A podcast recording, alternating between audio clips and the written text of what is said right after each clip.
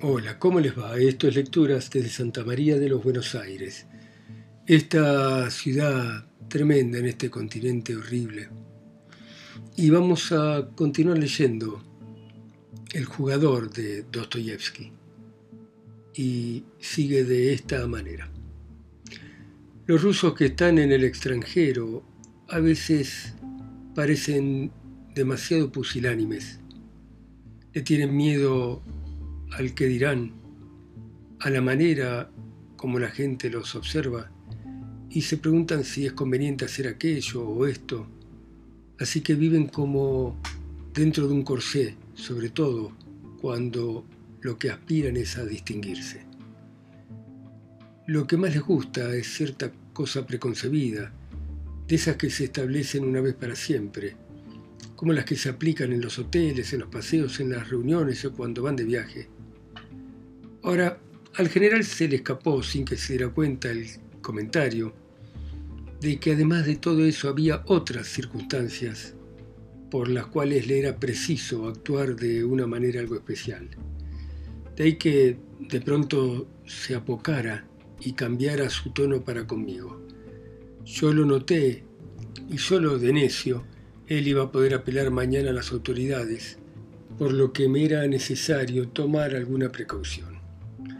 En realidad no quería hacer que se enojase el general, pero sí quería enojar a Polina.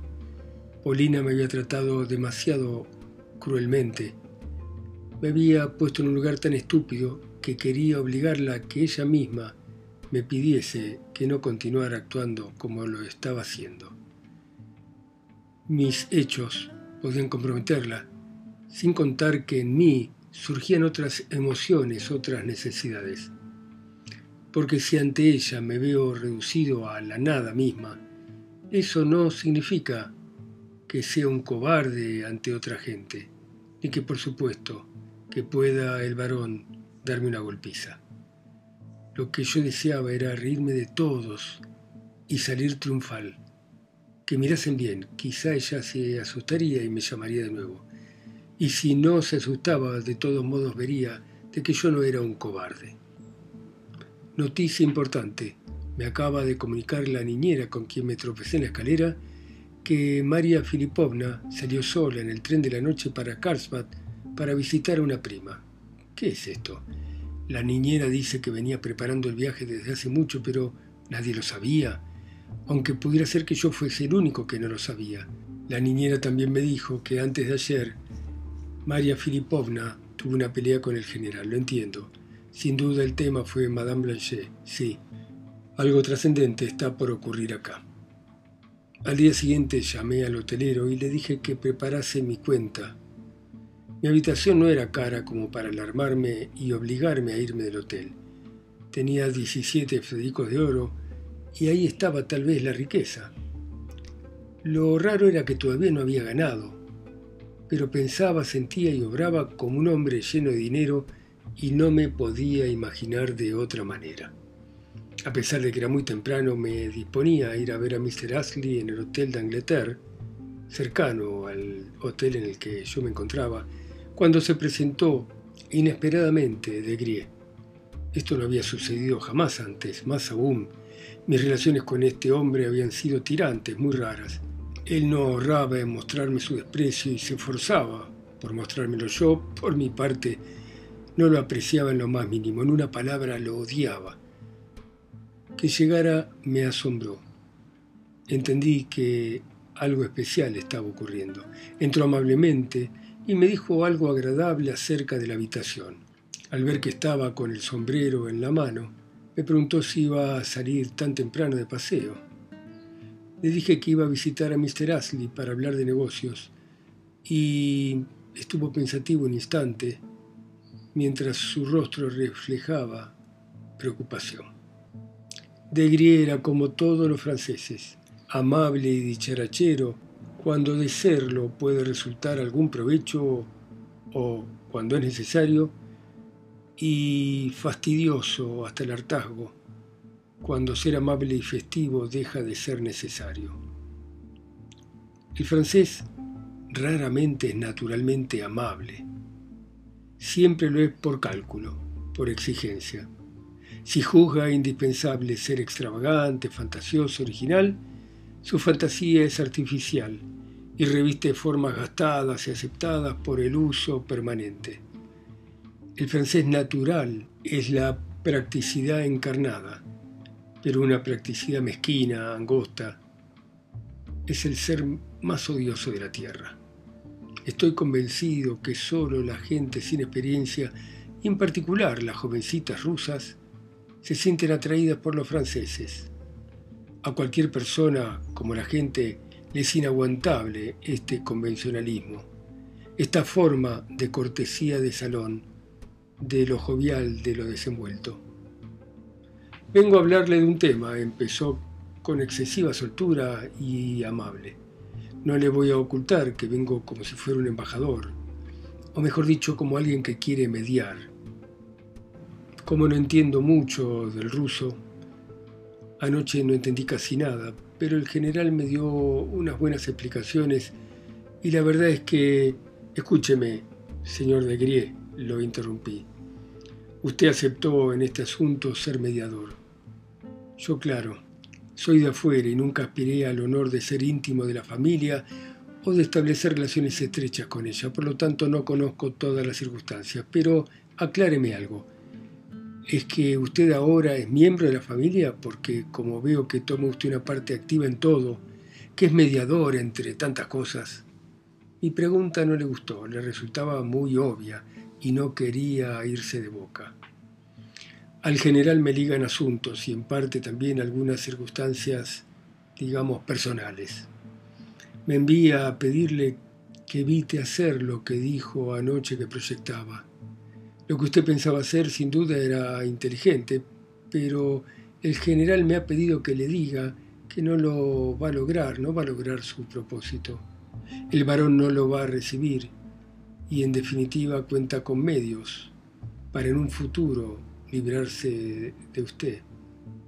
Es así, dígame, ¿de qué sirve persistir en esto?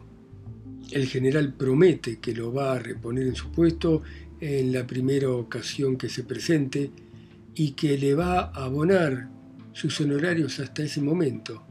Eso es ventajoso, ¿no está de acuerdo? Contesté con calma que se equivocaba, que también podía ser que no me echasen de casa del varón, que tal vez me escuchasen, y le pedí que por favor confesara que probablemente había venido a averiguar qué medidas pensaba yo tomar relacionadas con el tema. Por Dios, el general está tan implicado, claro que le gustaría saber qué hará usted y cómo lo hará, eso es obvio. Entonces me dispuse a darle explicaciones y él se arrellenó cómodamente en el sillón, se dispuso a oírlas, ladeaba la cabeza un poco con un evidente y manifiesto gesto de ironía en su cara. De ratos me miraba muy por encima del hombro. Yo hacía todo lo posible por hacer de cuenta que pesaba el caso con toda seriedad. Dije que, dado que el varón se había quejado de mí al general como si yo fuera un sirviente de éste, y eso me había hecho perder el puesto, en primer lugar, y en segundo, me había tratado como una persona incapaz de responder por sí y con quien ni siquiera valía la pena hablar.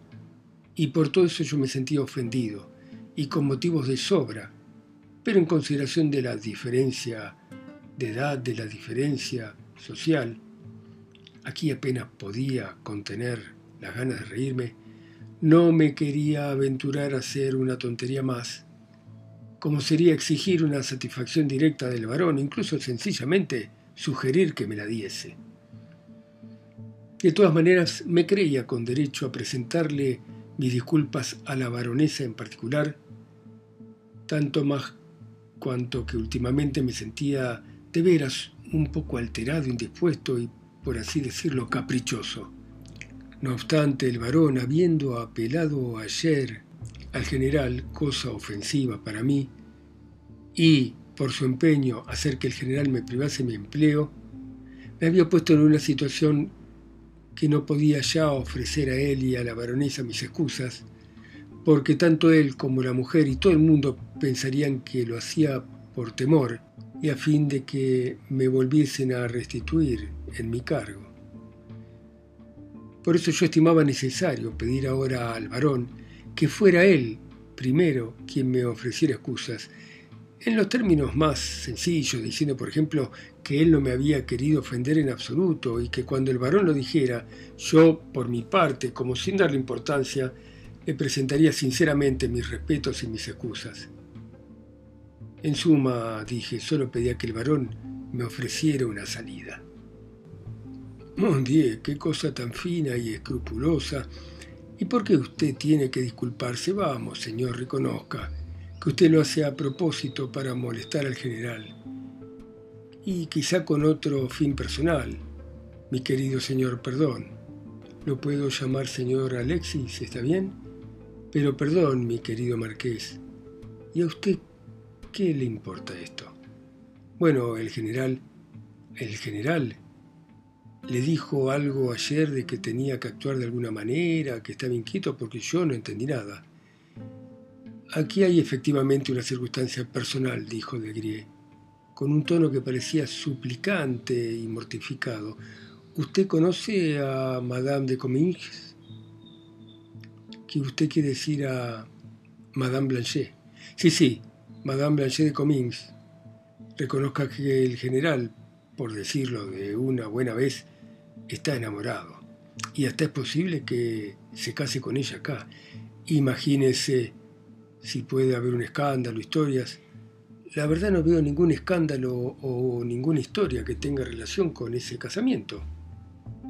Pero el varón está enojado y tiene un carácter prusiano, en fin, podría comenzar una querella, ¿sabe? Pero a mí, no a ustedes, porque yo ya no pertenezco a la casa. Yo trataba a propósito de parecer algo muy torpe. Pero perdón, ¿ya está resuelto que Madame Blanchet se casa con el general? ¿Y qué esperan, quiero decir? ¿Por qué lo ocultan, por lo menos de nosotros, de la gente de la casa? Bueno, a usted eh, todavía no está completo, sin embargo usted sabe que se esperan noticias de Rusia. El general tiene necesidad de arreglar algunos temas. Ah, la abuela. De me miró con desprecio. En fin, confío plenamente en su amabilidad, me interrumpió en su tacto, en su inteligencia. Lo haría usted por una familia en la que fue recibido como un pariente, ¿no? Como alguien querido, alguien respetado. Pero perdóneme, me echaron. Usted afirma que fue por salvar las apariencias, pero reconozca que si a uno le dicen no quiero tirarte las orejas, pero para salvar las apariencias deja que te tire de ellas, ¿no es lo mismo?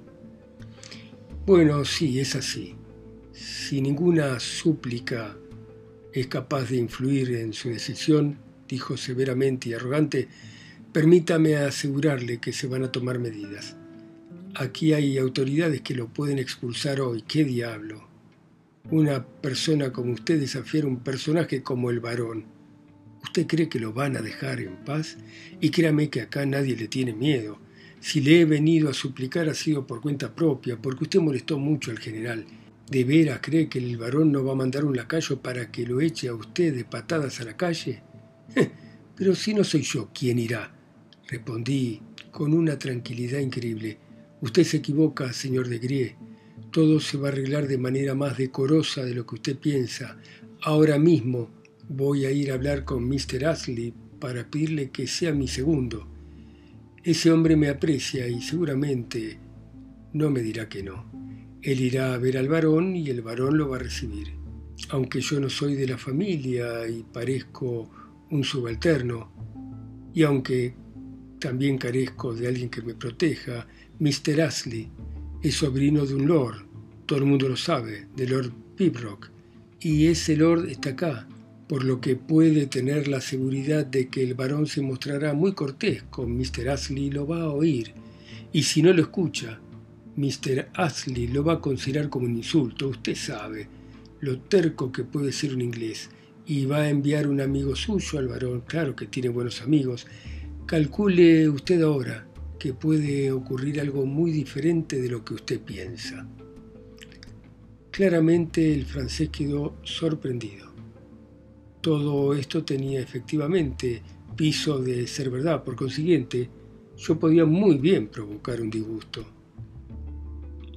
Le suplico que deje todo, dijo suplicando, a usted le agradaría que ocurriese algo desagradable, pero no es una satisfacción lo que usted busca, sino una contrariedad. Todo esto parece divertido e ingenioso, y pudiera ser que usted lo busca a propósito. En fin, vine a entregarle estas dos palabras de parte de cierta persona. Terminó diciendo al ver que me levantaba y tomó el sombrero. Léala, por favor, porque se me encargó que esperase una respuesta. Después de decir esto, sacó un papel doblado del bolsillo que estaba sellado con lacre, me lo extendió y con letra de Polina decía esto. Se propone usted continuar con este asunto, me parece. Usted está enojado y empieza a hacer cosas tontas. Sin embargo, hay circunstancias especiales que quizá más tarde se las explique. Por favor, no lo haga y deje el camino libre. ¿Cuántas tonterías hay en todo esto? Lo necesito y usted prometió que me iba a obedecer. Recuerde Schlamberger. Le pido por favor que sea obediente y si es necesario se lo ordeno. Su Polina. Posdata, si usted está enojado conmigo por lo de ayer, le pido perdón. Sentí al leer los renglones que perdía la cabeza. Mis labios palidecieron y comencé a temblar. El desgraciado francés me miraba circunspecto y apartaba la mirada para no ver mi alteración. Mejor hubiese sido que se riera abiertamente de mí. Bueno, dígale a Madame que no se preocupe, contesté. No obstante, permítame preguntarle algo, agregué áspero. ¿Por qué tardó tanto en darme esta nota? En lugar de decir tantas tonterías, creo que debiera haber empezado con esto, ¿no? Sí, claro, si vino con este encargo. Ah, yo quería, todo es tan raro que usted va a perdonar mi natural impaciencia. Yo quería enterarme por mi cuenta de cuáles eran las intenciones que usted tenía. Como no conozco el contenido de la nota, pensé que no había apuro en dársela. Ah, entiendo. Sencillamente le dijeron que me la entregase solo como último recurso y que no la entregara si usted lograba convencerme antes. ¿No es así? Sea franco, señor de Grie. Tal vez, tal vez, dijo con aire comedido y mirándome de una manera peculiar. Tomé el sombrero, él hizo un saludo inclinando la cabeza y salió. Tuve la sensación de que sonreía burlonamente. ¿Acaso podía esperar otra cosa? Tú y yo, Franchute, tenemos cuentas que arreglar. Vamos a medir fuerzas, murmuré mientras bajaba la escalera, y aún no sabía qué era lo que me había causado el mareo. Un aire fresco me refrescó. Unos minutos después, cuando apenas había empezado a pensar con claridad, me surgieron dos pensamientos. Primero, que de una nada, de unas cuantas amenazas inverosímiles de chico de colegio lanzadas al tuntún, había resultado un gran lío. Y segundo, ¿qué clase de ascendiente tenía de Gries sobre Polina? ¿Bastaba acaso una palabra de él para que ella hiciese cuanto él necesitaba? ¿Me escribía una nota y hasta me suplicaba?